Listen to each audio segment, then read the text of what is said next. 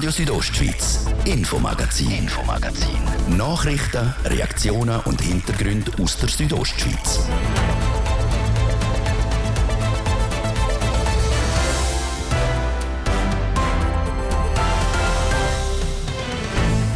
Seit gut einem Jahr können gleichgeschlechtliche Paare heiraten. Die Freude darüber ist bei der queer Community entsprechend groß. Das zeigt auch die Aussage von LGBTQ-Aktivist Pascal Paitsch kurz nachdem das Abstimmungsresultat für Ehe für alle im 2021 bekannt worden ist. Es ist nicht nur durchgekommen, es ist klar und deutlich durchgekommen. Das Schweizer Volk hat bewiesen, ja, wir wollen Gleichberechtigung, ja, wir wollen gleiche Rechte. Und das ist historisch. Trotz dieser Freude, der Ansturm auf die Standesämter ist ausgeblieben, auch in Graubünden. Und auch wenn die Schweiz nie Kolonien hatte, die Schweiz hat wirtschaftlich mit Kolonialmächten zusammengeschafft und sozusagen als Trittbrettfahrer profitiert. Auch Bündner Söldner und Familien, die international Handel betrieben haben, haben ihren Nutzen daraus gezogen, wie Künstlerin Silja Raget sagt. Es hat verschiedene Bündner Täler gegeben, die in früheren Zeiten zu einem beachtlichen Wohlstand kamen. Und zu dieser wirtschaftlichen Blüte in Graubünden haben schon weitgehend Auswanderungsgelder beigetragen. Seit vier Jahren ist sie mit einer Wanderausstellung zur kolonialen Vergangenheit der Schweiz unterwegs und macht jetzt Halt in Chur. Mit ihr schauen wir zurück in eine Vergangenheit, die heutzutage vielen gar nicht mehr so bewusst ist. Das ist das Infomagazin bei Radio Südostschweiz. Im Studio ist Seraina Zinsli. Einen guten Abend. In Graubünden haben im letzten Jahr etwa 900 Paare geheiratet. Darunter zum ersten Mal auch gleichgeschlechtliche. Seit gut einem Jahr ist das nämlich möglich. Das hat das Stimmvolk einige Monate vorher im September 2021 so entschieden. 63 Prozent haben sich für die Ehe für alle ausgesprochen. Wie viele gleichgeschlechtliche Paare haben seither in Graubünden Ja gesagt zueinander? Das jetzt im Beitrag von Sarina von Wiesenfloh. 66 gleichgeschlechtliche Paare haben bis jetzt in Graubünden die Hochzeitsglocke läuten lassen. Weil sie gut einem Jahr können auch die schweizweit heiraten eine Hochzeit ist zwar immer ein spezieller Tag, aber gerade die gleichgeschlechtlichen Eheschliessungen sind besonders festlich, sagt Markus Frauenfelder, der Leiter vom Zivilstamm Zamplesur. Es ist jetzt also nicht nüchtern, dass da zwei Frauen oder zwei Männer kommen, je mit einem Trauzeug und dann ist das gelaufen, sondern das ist für diese Leute, habe ich das Gefühl, sehr ein emotionaler, wichtiger Moment. Ist natürlich für alle, aber ich habe jetzt den Eindruck aus diesen wenigen Fällen, dass das ganz etwas Besonderes ist. Gleichgeschlechtliche Paare heiraten zum Beispiel aus symbolischen Gründen, wie der Markus Frauenfelder sagt. Zum Beispiel können sie den gleichen Nachnamen haben. Aber auch rechtlich sind nach einer Hochzeit alles klar geregelt, unter anderem was das Erbe angeht. Trotz diesen Vorteil, bis jetzt haben nur 66 gleichgeschlechtliche Paare geheiratet. Dass es nach einem Jahr so wenig sagen, das ist keine Überraschung. Wir haben bereits relativ wenige eingetragene Partnerschaften gehabt. Von dem her gesehen sind wir nicht völlig überrascht gewesen, obwohl man muss sagen, Ehe für alle ist natürlich etwas anderes als die Partnerschaft. Es ist Gleichberechtigung jetzt. Also es gibt auch nur noch ein Verfahren. Das ist für uns auch eine Vereinfachung. Warum das so wenig sind? Wie gesagt, wir haben aufgrund von der wenigen Partnerschaften nicht mit einem Ansturm gerechnet. Das ist aber nicht der einzige Grund, warum wir mit keinem Ansturm auf die Zivilstandsämter gerechnet haben. Es kommen nämlich noch gewisse Nachteile dazu, die die Paar abwägen müssen, wenn sie heiraten. Es gibt nach wie vor die sogenannte Heiratsstrafe, wo es dann steuerlich eher ein Nachteil ist. Aber das ist reine Spekulation. Trotzdem sagen das Bedürfnis zum Heiraten da. Beim Zivilstand St. Plessur, einem der grössten im Kanton Graubünden, sind bis jetzt sechs gleichgeschlechtliche Eheschliessungen geplant. Dass auch gleichgeschlechtliche Ehen seit gut einem Jahr möglich sind, das ist nicht nur für die gleichgeschlechtlichen Paare ein Vorteil, auch Zivilstandsämter haben es so einfacher. Bis jetzt haben gleichgeschlechtliche Paare nämlich keine Ehe können schliessen, sondern ihre Partnerschaft eintragen lassen. Für uns hat das auch bedeutet, es sind zwei unterschiedliche Verfahren und jetzt haben wir nur noch ein Verfahren, was ganz eine klare Vereinfachung und aus meiner Sicht ein Fortschritt ist. Ehe für alle ist also sowohl für Paar wie auch für Zivilstandsämter ein Schritt in die richtige Richtung. Insgesamt haben acht männliche und sechs weibliche Paare geheiratet. Und 52 haben ihre eingetragene Partnerschaft in eine Ehe umwandeln lassen. 34 männliche Paare und 18 weibliche.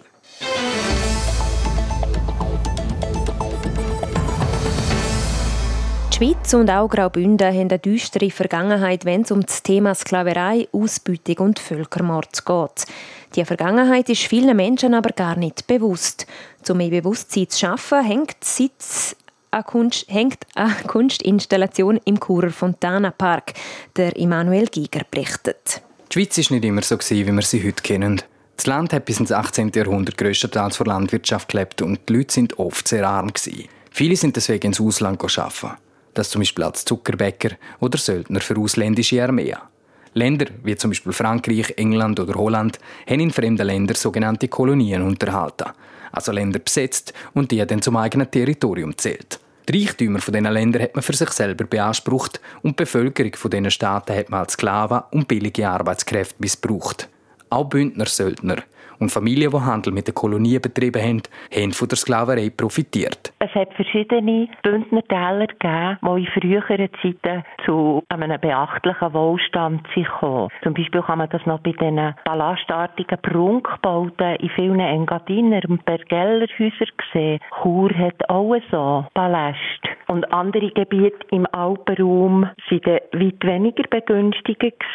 Und zu dieser wirtschaftlichen Blüte in Graubünden haben schon weitgehend Auswanderungsgelder beigetragen. Das heisst, im Ausland sei viel Geld erwirtschaftet worden, das dann zurück in die Heimat geflossen ist, erzählt die Künstlerin Silgia Raget. Sie ist seit vier Jahren mit einer Wanderausstellung zum Thema koloniale Vergangenheit vor Schweiz unterwegs und macht mit der Ausstellung jetzt in Kur halt. Die Künstlerin setzt sich seit über 20 Jahren mit dem Thema auseinander und möchte mit ihrer Ausstellung mehr Bewusstsein schaffen, denn die Vergangenheit spielt auch in der Gegenwart noch eine Rolle.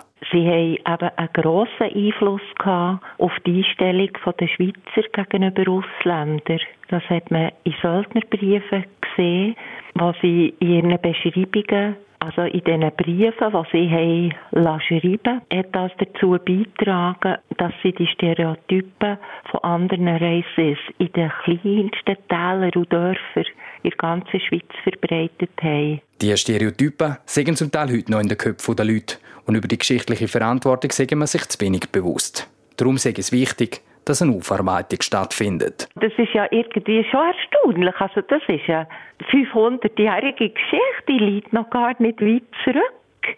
Und wir reden nicht über das. Die Schweiz war das letzte Land in Europa, das noch an der Sklaverei festgehalten hat. Noch im Jahr 1864 hat der Bundesrat sich für die Sklaverei in Brasilien als wichtige Einnahmequelle von Schweizer Geschäftsleuten ausgesprochen. Bis in die 1950er Jahre hat es bei uns auch noch Zoos gegeben, wo Menschen aus anderen Kulturen ausgestellt worden sind. Erst mit zunehmender Verbreitung vom Fernsehen sind die Menschen Zoos nicht mehr besucht worden. Darum müssen die Vergangenheit aufgearbeitet und aus den Fehlern gelernt werden.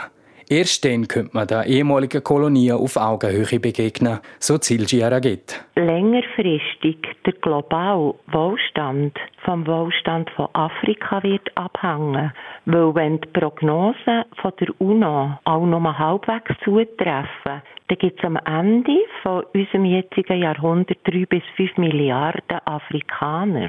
Und die wirtschaftliche Zukunft von der Menschheit hängt davon ab, ob in diesen afrikanischen Ländern eine breite Mittelklasse entstehen kann. Die Künstlerin möchte mit ihrer Ausstellung einen Dialog eröffnen und Menschen in der Schweiz zum Reflektieren anregen.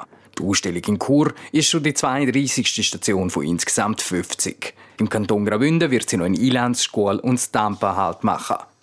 Die Ausstellung ist letzten Freitag vom Churer Gemeinderatspräsidenten Norbert Waser eröffnet worden. Die Installation hängt jetzt für drei Wochen im Fontana Park und ist öffentlich zugänglich.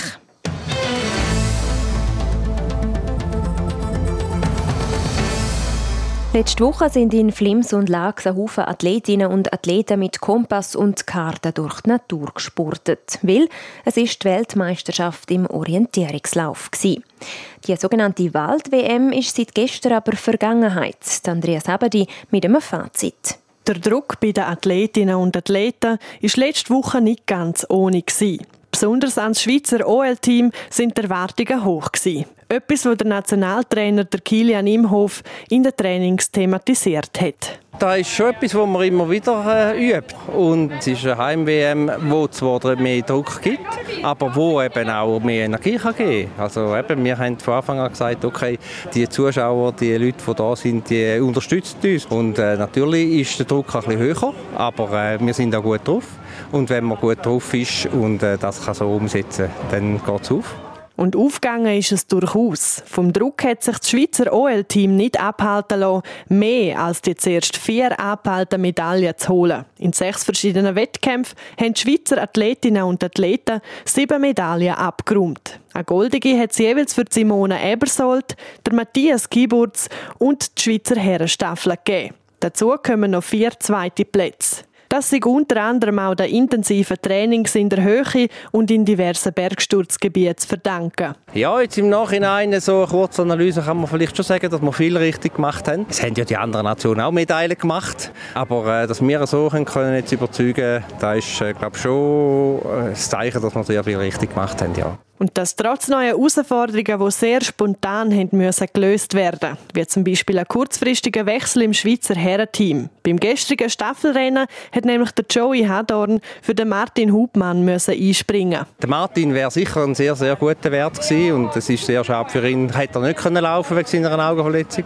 Aber wir haben gesehen, dass die anderen total parat sind. Wir haben das sehr kurzfristig müssen entscheiden und dann, dass der Joey so gut gelaufen ist und quasi fast die Staffel entschieden entschieden hat auf der zweiten Strecke. Da hätte ich mir nicht erträumen lassen, aber äh, man nimmt es natürlich gern.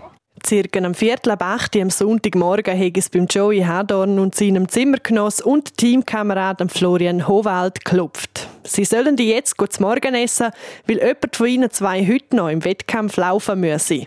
Plant sei das eigentlich nicht so gewesen. Ja, das ist sicher nicht ganz einfach. Die WM für mich ein bisschen weit abgeschlossen war. Es hat nicht so viel Schlaf gegeben, aber schlussendlich ist das an diesen Tagen nicht äh, das Wichtigste. Mit so viel Adrenalin und mit dem Publikum geht es so mit wenig Schlaf. Und äh, von dem her muss ich sagen, ist es eigentlich eine sehr angenehme Vorbereitung gewesen. Und wenn es natürlich so rauskommt, kann man es so sagen, ja. Eine unverhoffte Goldmedaille für den Berner also. Doch nicht nur der Athlet Joey Hadorn oder der Nationaltrainer Kilian Imhoff zeigen sich zufrieden, sondern auch die OK-Präsidentin der OL-Weltmeisterschaft im Flimslags. Brigitte Gröniger hat auch ihr persönliches Fazit. Aus organisatorischer Sicht ist es näher am Optimum, würde ich sagen. Wir haben äh, mit Mittwoch und Donnerstag mit den zwei Rennen noch so ein bisschen ganz kleine Optimierungen können vornehmen aber im Großen und Ganzen also extrem zufrieden. Ich hätte es mir glaube nicht schöner können träumen Organisatorisch wie auch sportlich könnte sich das Ergebnis für OL-WM also sehen lassen. Die nächste Welt-WM, so wie sie heuer in Flims Lags war, wird im 2025 in Finnland stattfinden. Das ist der Beitrag von Andrea Sabadi in Zusammenarbeit mit unserer Sportredaktion. Und übrigens, neben der Wald-WM im Orientierungslauf gibt es auch eine sogenannte Sprint-WM. Die findet nächstes Jahr im Juli in Großbritannien statt.